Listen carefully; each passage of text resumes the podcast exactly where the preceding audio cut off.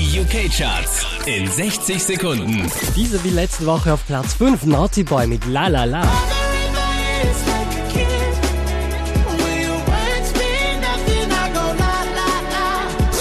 Von der 3 runter auf die 4, Will I Am mit Bang Bang.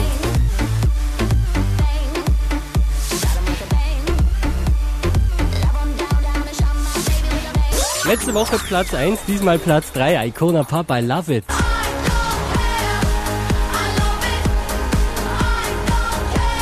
Unverändert auf Platz 2, das ist Robin Thicke mit Bloodlines.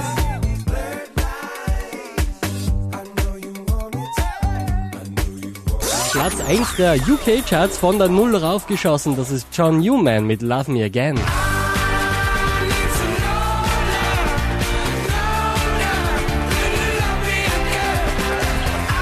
Mehr Charts auf charts.kronehit.at